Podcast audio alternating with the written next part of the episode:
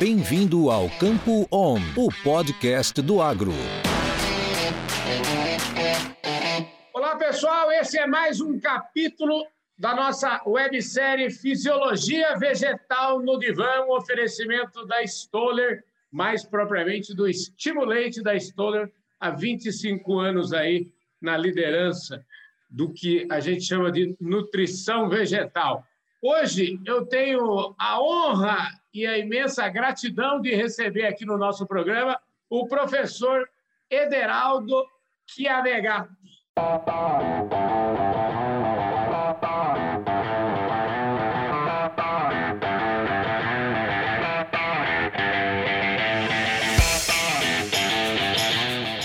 Professor Ederaldo é o seguinte, eu vou tentar aqui resumir o pedigree dele, porque ele é o seguinte: ele se formou em agronomia lá em Pinhal. Aliás, mandar um abraço para toda a turma de Pinhal. Depois trabalhou um tempo, um tempo de 20 anos no IAC, no Instituto Agronômico de Campinas, e depois trabalhou outros 20 anos como professor da nossa querida Exalc. Então, você vê só que esse é um, um pedigree que, é, como eu digo lá no programa Fala Carlão, é o pedigree da prateleira de cima. Professor Ederaldo, muito obrigado pela sua participação aqui na nossa websérie da Stoller, viu? Obrigado, Carlão. Prazer falar com você também. Escuta, o que, que eu falei? Eu falei alguma coisa, corrige para mim, eu quero agora saber o seguinte. Fala um pouquinho da sua história para nós. O senhor que nasceu em Jaguariúna, me conta as suas origens, faz aí uma fotografia mais completa do que esse resumo que eu falei. Ok. Muito bem, Carlão. O... Então, eu sou natural aqui de, de Jaguariúna, né? Região metropolitana de Campinas, região é, rural na época, hoje não nem tanto, né? Uhum. Mas bastante, bastante rural, muito, é, muito ligado ao café, com a imigração italiana depois entrou um pouco de algodão também, né?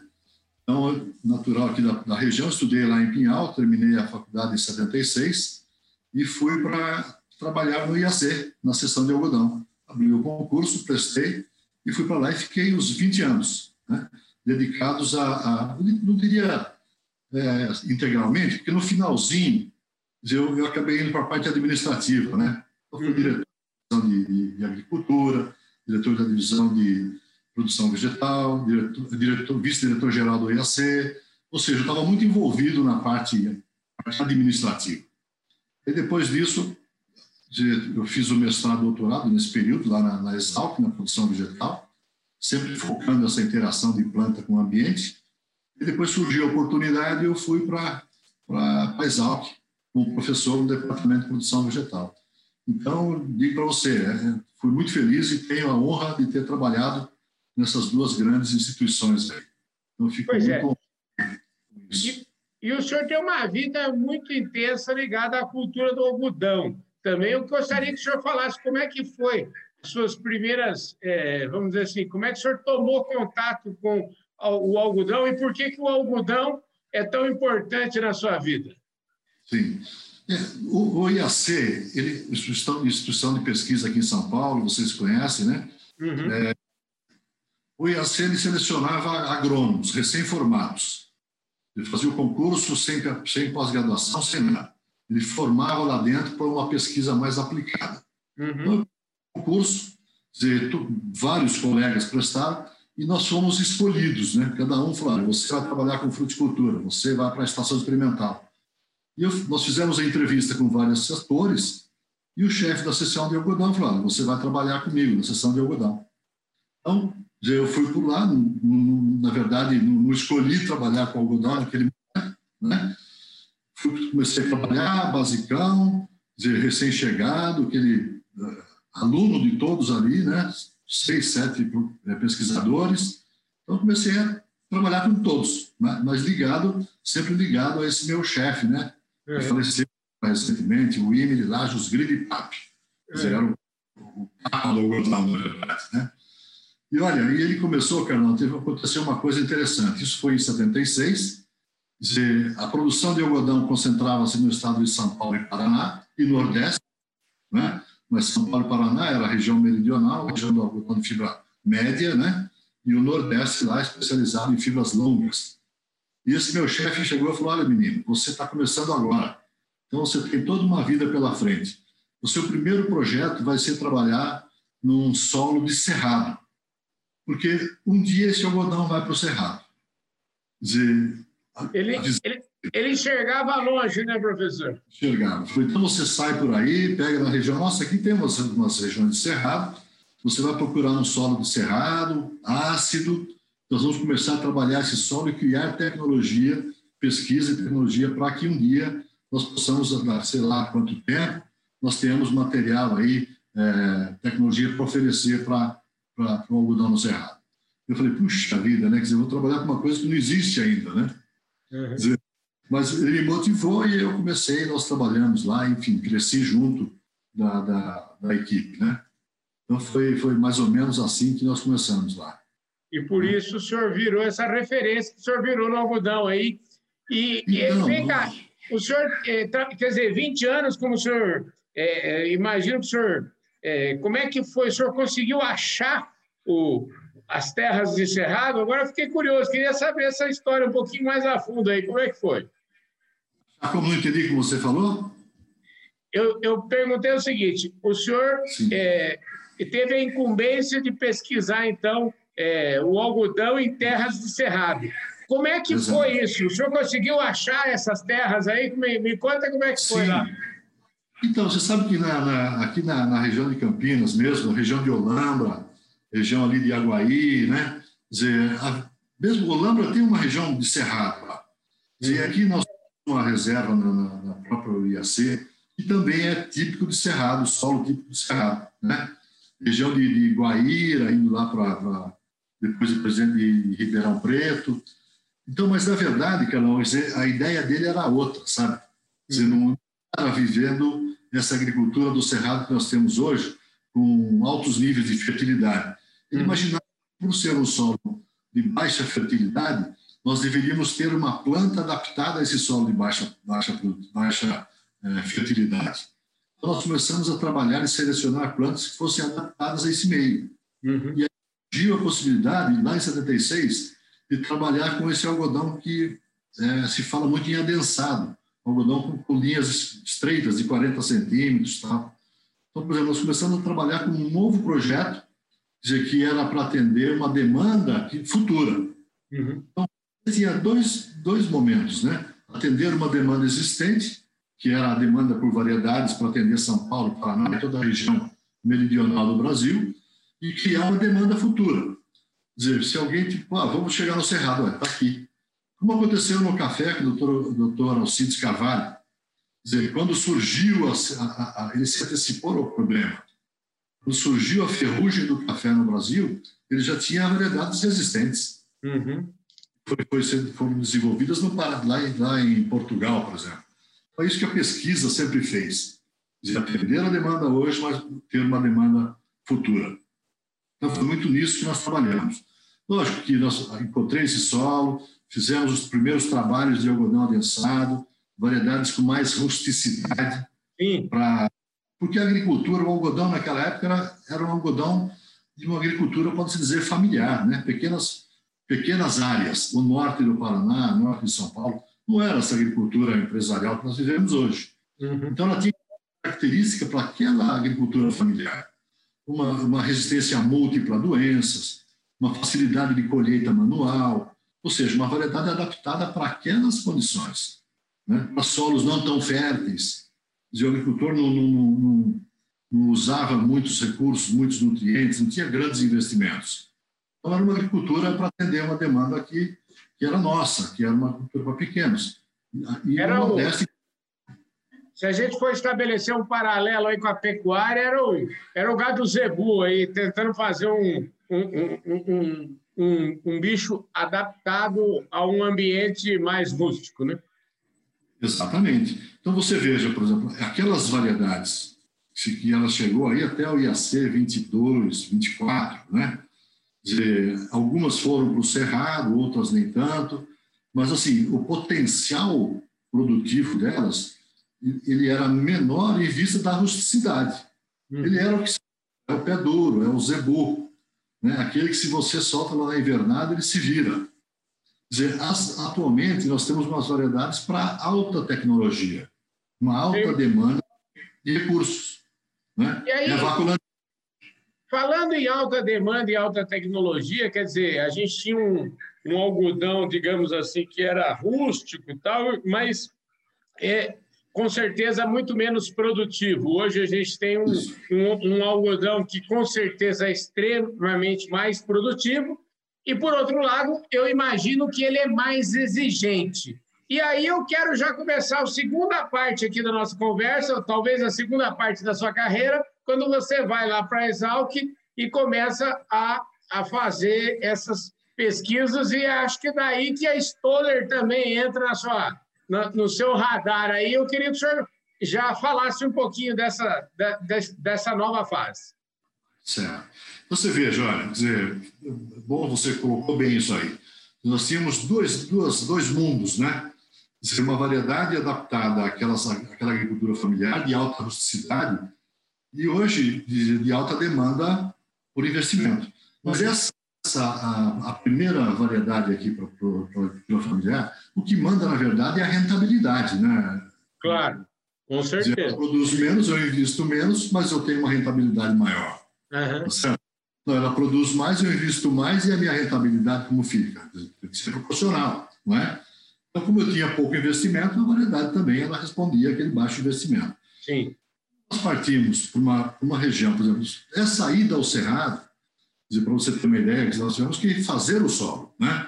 Dizer, o, o, o, o solo foi construído, essa agricultura do cerrado foi construída, né? Mérito dos nossos produtores que construíram o cerrado para a produção de algodão, soja, milho, as grandes commodities. Né? Mérito então, nós... dos produtores e dos agrônomos, né? Mérito da, mérito, mérito da ciência, né? Mérito de quem, dos, de, dos dois lados aí, né? Sim. Eu digo o mérito no sentido de, de aventurar, de querer encarar uma nova realidade, mas com o suporte da pesquisa, evidentemente, né? Das instituições de pesquisa, a Embrapa, os IACs, as universidades, né, que criaram né, que essa base tecnológica para que isso fosse estabelecido. Né? Porque tem, tem o conhecimento, na verdade, ele não muda, o que muda é a informação, né, Carol? Com certeza. O conhecimento está lá, ela, ela tanto é possível para São Paulo, para Paraná, como para a Austrália, ou para Mato Grosso. Essa é a base do conhecimento. A planta é aquilo, a interação com o ambiente é aquela. Né? Então, quer dizer, quando, na verdade, nós, eu fui para a Exal, que foi em 95, foi exatamente o momento em que eh, começou, começaram os primeiros trabalhos e as tentativas de algodão no Cerrado, lá na região do Mato Grosso. Né? Como eu tinha essa bagagem de trabalhar com aquele algodão adensado, um algodão para um custo de produção mais baixo, dizer, a, a, chegou uma menina para fazer mestrado comigo, né? hoje é professora em Minas, e ela veio, aqui nós vamos trabalhar. Falei, do mesmo jeito que fizeram comigo na eu vou falar que vou fazer com você. Você vai fazer um trabalho com algodão adensado. Mas, professor, não existe isso. falei, mas vai existir. continuar esse trabalho. E ela realmente fez o mestrado dela, o doutorado nela, em algodão adensado. Quando surgiu a demanda do algodão adensado no Nordeste, nós tínhamos duas teses defendidas. Nós estávamos com o trabalho na mão.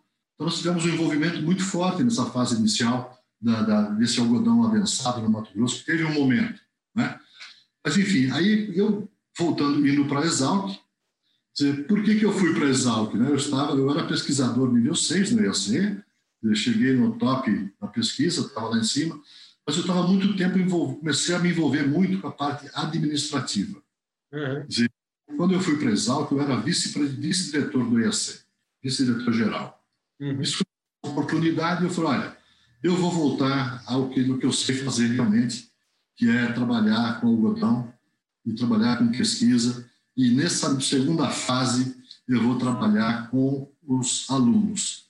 E o meu foco foram os alunos, priorizando os alunos e a pesquisa. Você veja, quando nós estávamos, quando eu estava no IAC, nós trabalhávamos com variedade e ambiente, certo? Essa melhor variedade para o ambiente de São Paulo, essa variedade para o ambiente de Paraná. Sempre essa foi a base dos meus trabalhos, a base da minha tese de, de doutorado, que é o efeito do, do, do ambiente de cultivares na produção e na qualidade da fibra. Então, é, é, essa era a base. Ok, muito bem. Então, nós teríamos que pensar, por exemplo, numa agricultura de uma certa evolução mais, mais complexa que essa, essa agricultura de cerrado, né? de altos níveis, variedades com alto potencial produtivo. E eu falei o seguinte: bom, é, entendendo o crescimento e o desenvolvimento vegetal, é, nós sabemos que o crescimento e o desenvolvimento eles são governados, resultantes de uma ação conjunta de três níveis de controle: o varietal, a variedade, o ambiente e tem mais um aí, tentando não se falar, que é o controle hormonal dizer, como é que fica isso? Então, veja, veja, veja bem, Carlão, o, o, o genético é, é, aquele controle intracelular, é o que tem dentro da célula, é o DNA, que uhum. tem potencial genético. Então, hoje eu tenho um potencial genético das variedades maravilhoso, altíssimo, acima de 600 arrobas. Aí eu tenho o componente ambiental, o controle ambiental, que é o que ocorre fora da célula. Né? É o inter, é, extracelular que, que é isso? São micro-organismos, é, é, o ambiente como um todo, o ambiente físico e o ambiente biológico. Né? Clima, as condições climáticas, micro-organismos benéficos, maléficos, plantas daninhas, inclusive o homem, como um ator desse ambiente. Uhum. Faz parte desse ambiente. O que mais faz agora? Agora eu quero saber o seguinte: como é que as células se conversam? Quer dizer, quem faz o intercélula é o hormônio. Uhum. Ixi, um alarme aí.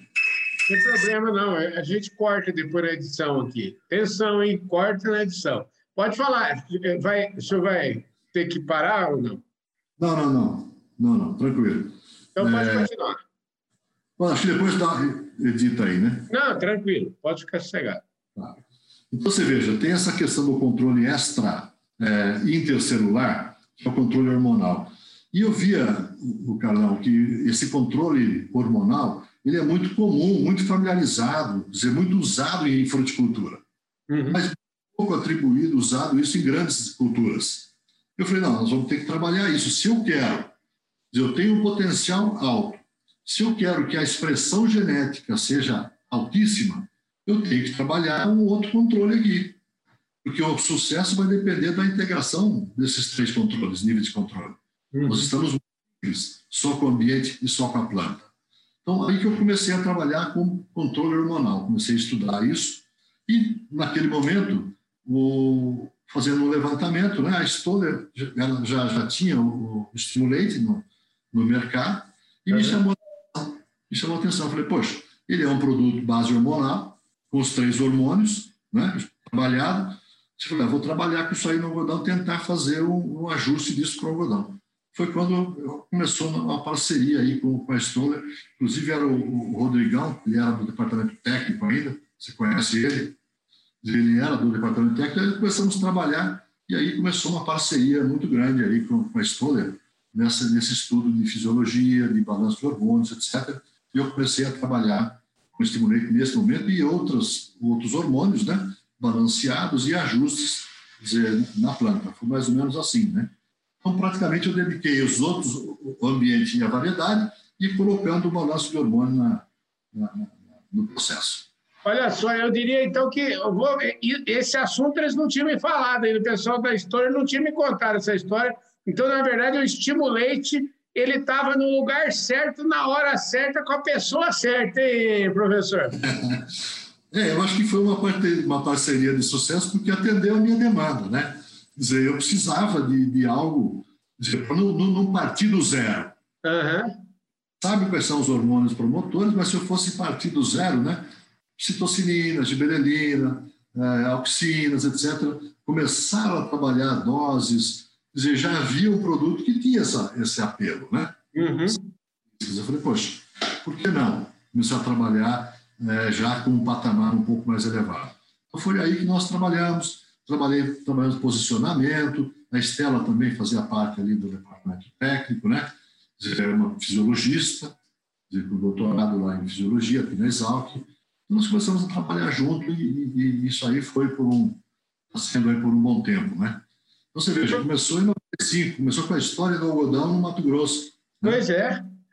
Eu estou vendo aí que, na verdade, 95 é mais ou menos aí a época que está começando também é, o Stimulate, né, que é um produto que já tem aí mais de, de 25 anos de mercado. E eu queria, eu queria, sabe o que eu queria, professor? Traduz para a gente, assim, como é que é, o que, que faz o Stimulate? Se eu fosse, assim, ter que explicar, mas não de uma maneira tão, uma maneira mais a mais superficial assim possível, a maneira mais mais popularmente falando, né, uma, de uma forma popular, o que que é o papel é, do estimulante dentro de uma cultura como o algodão? Então, é, é o balanço, vamos dizer assim, o estimulante, né, é um, é um balanço de hormônios, né? Uhum. O hormônio é quem catalisa as ações. Você veja, olha, é, veja que bacana que é essas três coisas que eu para você, genética, ambiente e, e hormônio. Né? Então, eu tenho uma variedade, hoje, se você pegar uma variedade recém-lançada, hoje eu tenho um potencial de 600, mais de 600 arrobas. Tá? Isso é potencial. Dizer, o que vai depender é a expressão genética, quanto que ela vai realmente expressar esse potencial, uhum. vai depender do ambiente. Então, esse nível de ambiente, o nível de estresses no ambiente, é que vai determinar essa expressão genética, certo? Onde é que o hormônio entra? Ele entra pra, como um catalisador da, da, dos demais, eh, das demais ações, por exemplo. Por exemplo, eu uso aí, é, se você pegar, por exemplo, defensivos na cultura de algodão, uhum. Você tem um custo aí de 50% de, é, defensivo e mais uns 30% de custo de, de fertilizantes. É. Grandes variáveis, grandes investimentos, certo? Quer dizer, o, o que, que faz o, o, os, o que, que os, os, hormônios fazem? Eles potencializam as, as ações desses grandes insumos. Hum, né? Entendi. Planta tem o um melhor aproveitamento nutricional. Dizer, por quê? Porque ele minimiza ambiente, ele minimiza, desculpa, minimiza os estresses, uhum. dizer, faz acontecerem na hora certa. Pelo seguinte, mas você vai falar para mim, ou pode ser questionado, mas a planta não produz hormônio? Eu falo, perfeitamente, produz. Né? São aqueles hormônios é, endógenos, ela tem isso. Só que ela produz é, dentro dos interesses dela, não dentro dos, dos meus interesses. Entendi. Por exemplo, e, e, e na agricultura, eu sempre falo o seguinte: você tem que antecipar seus problemas. Você não pode deixar o problema acontecer. Uhum. Sei, por exemplo, que se eu tiver um estresse, ele vai prejudicar, por exemplo, vai ter aborto de estruturas reprodutivas, certo? Vai, redar, vai retardar o crescimento, vai diminuir o crescimento do sistema de raízes. Então, isso eu sei que acontece no estresse. Por outro lado, eu sei que tem alguns estresses que a gente canta essa jogada. Eu falo que são aquelas o pessoal brinca, até eu repito muito isso. Eu falo que são tragédias anunciadas, vai acontecer. Né? Então, por exemplo, tá, puxa vida, mas em março, né? março no, no, na região centro-oeste, é um período de chuva, fevereiro, março. Fevereiro, março sempre vai estar nublado. Se vai estar nublado, vai faltar luz. Se vai faltar luz, vai faltar fotossíntese. Se vai diminuir a fotossíntese, vai diminuir. E se diminuir comida, ela não vai ter comida para sustentar ela e, os, e as estruturas ela aborta. Então, eu tenho que, antes do problema, aumentar o balanço dos hormônios promotores de crescimento. Então, eu preparo a planta para isso, entendeu? Então, você veja, é, é, o hormônio ele é um catalisador, ele é o capacitor. Eu falo que o hormônio ele é um insumo de baixo custo, que potencializa os insumos de alto custo. Excelente, hein, professor? Excelente, excelente. Essa explicação aí é, é top de linha. Tenho certeza que o povo vai entender agora e vai pensar duas vezes antes de ficar tentando é, economizar onde não se deve, né, professor? É. Exatamente. É, esse é o grande ponto, sabe? Mas assim, você veja como é cultural. E a gente viveu por muitos anos trabalhando só variedade em ambiente, né? E esqueceu desse terceiro nível de controle. Você fala, e qual dos três é importante? Eu falo, eles são, são, é ação conjunta. Entende? É uma ação conjunta, não tem, não tem como tirar um deles. Fala para o produtor de uva que não vai ter mais hormônio para ele, para você. Ele não consegue mais fazer o, uva fora de época, antecipa a maturação, retarda a maturação. Floricultura, aumenta o tamanho da folha, diminui o tamanho da flor. Dizer, isso é hormônios. Né? E assim, Maravilha, gente... professor. Não é à toa que o, não é à toa que o, o algodão brasileiro chegou onde chegou, né? O algodão brasileiro hoje está. Tá, o Brasil está podendo na questão da cultura do algodão, né? Então, nós somos, o Carlos, nós somos a maior produtividade de algodão e sequeiro no Brasil. Uhum. O nosso modelo produtivo ele é realmente fabuloso, né? Só que tem um problema, problema estabelecido, que os, os custos de produção, eles, a planilha de custo, ela sobe ano a ano. Uhum. Conjuntura mundial sobe. Só que a produtividade, na verdade, ela não aumenta do mesmo jeito, com a mesma velocidade. Né? Então, nós temos que ser muito mais eficientes dizer, na, na, na, no manejo em si. Né? A questão é o seguinte: será que eu aumento a produtividade ou eu abaixo o custo? Seria essa as duas dois caminhos. Uhum. Para mim, o caminho é a eficiência do manejo. Dizer, fazer a coisa na hora certa. Dizer, esse é o ponto. Se você pensar em termos de quantidade, qualidade de produtos disponíveis, nós, é top. Uhum. Nós não estamos tirando ao máximo do que os produtos podem oferecer. Quer dizer, quando nós fazemos uma nutrição alta, por exemplo, né? quanto disso a gente aproveita por, em função das características do ambiente, as condições de ambiente e as condições da própria variedade, da própria planta em si. Né? Nós temos que ser eficiência. Eu falo que não dá para cortar custo. E quando você fala isso aí, psicologicamente, para mim é errado. Você já leva assim, o Carlão, nós precisamos cortar custo. O que, você entende? Bom, vou ter que tirar alguma coisa. Vou ter que tirar, não posso mais tomar meu café, não posso mais, né? Vou tirar mais, apagar a energia, tem que tirar alguma coisa. Eu falo que a questão, se você falar, tá, como é que eu corto o custo? Como é que eu diminuo aplicações para bicudo? Como é que eu diminuo aplicações de, de, de fungicidas? Né? Você não precisa diminuir, mas tem que torná-las mais eficientes. Se, se, eu fizer potencializar a ação do, do, do, nutriente, eu não preciso aumentar a dose dele. Esse, entendeu? Então, eu, eu, falo que nós trabalhamos, eu particularmente, eu estou nessa área de consultoria agora, já, já, já está há um tempo também, né? Uhum. minha, minha consultoria é uma consultoria estratégica. Mas, assim, eu, eu procuro trabalhar, agir sempre visando o ponto futuro. Dizer o que, vai acontecer no, no mês, daqui para frente, no mês. Né? E eu falo que são, são manejos estratégicos, aqueles que você faz e tem que ser assertivo e no momento correto. Esse é o ponto.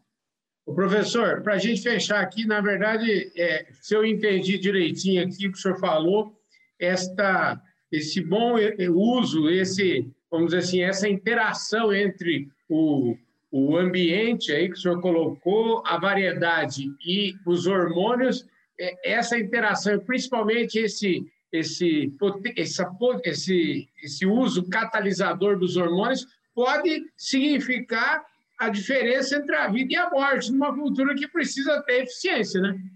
Seguramente, seguramente. Porque, na verdade, o, a agricultura, o, o manejo em si, ele é simples. Dizer, o foco do manejo é simplão. Qual é o foco do manejo? Potencializar a fotossíntese, básico, certo? Uhum. Eu tenho que dar condições para que a planta faça a fotossíntese. Para isso tem que ter folhas de alta qualidade, é, penetração de luz na, na, cultura. E o que mais? Minimizar estresses bi, é, bióticos e abióticos, né? Então, eu, como é que eu minimizo estresses? Através do equilíbrio hormonal. Isso é como, como nós, isso vale para a gente, é, Uhum. Dizer, o ambiente e o balanço de hormônios. Né? Quer dizer, é ele que equilibra adrenalina, né? Ele equilibra aí a sua capacidade de suporte frente a diferentes ambientes. Então, assim, eu acho que nós avançamos bastante nessa, nessa, nesse conhecimento, no interesse, porque todos já aceitam isso, e é um caminho que eles vão aceitar, vai ter que ser aceito cada vez mais. Dizer, porque para que nós tenhamos os três níveis de controle nas nossas mãos. Maravilha, isso foi uma aula aqui do professor Ederaldo Chiavegato para nós aqui, para a nossa websérie Fisiologia Vegetal no Divã, um oferecimento da Stoller, um oferecimento aqui do Estimulate da Stoller. Professor, eu queria agradecer imensamente a sua participação aqui conosco, viu? Ok, Carlão, é uma, uma satisfação muito grande também, é um prazer em conhecê-lo, né? E foi muito boa essa, essa conversa nossa aqui. Eu fico à disposição para outras oportunidades. Muito obrigado, Carlão. Obrigado, senhor então. Gente, isso aqui foi mais um capítulo da nossa websérie A Fisiologia Vegetal no Divã, um oferecimento do Stimulate da Stoller. Um forte abraço para todos vocês. Eu vejo todo mundo no nosso próximo episódio. Valeu, hein? Isso é conhecimento. Isso é Stoller.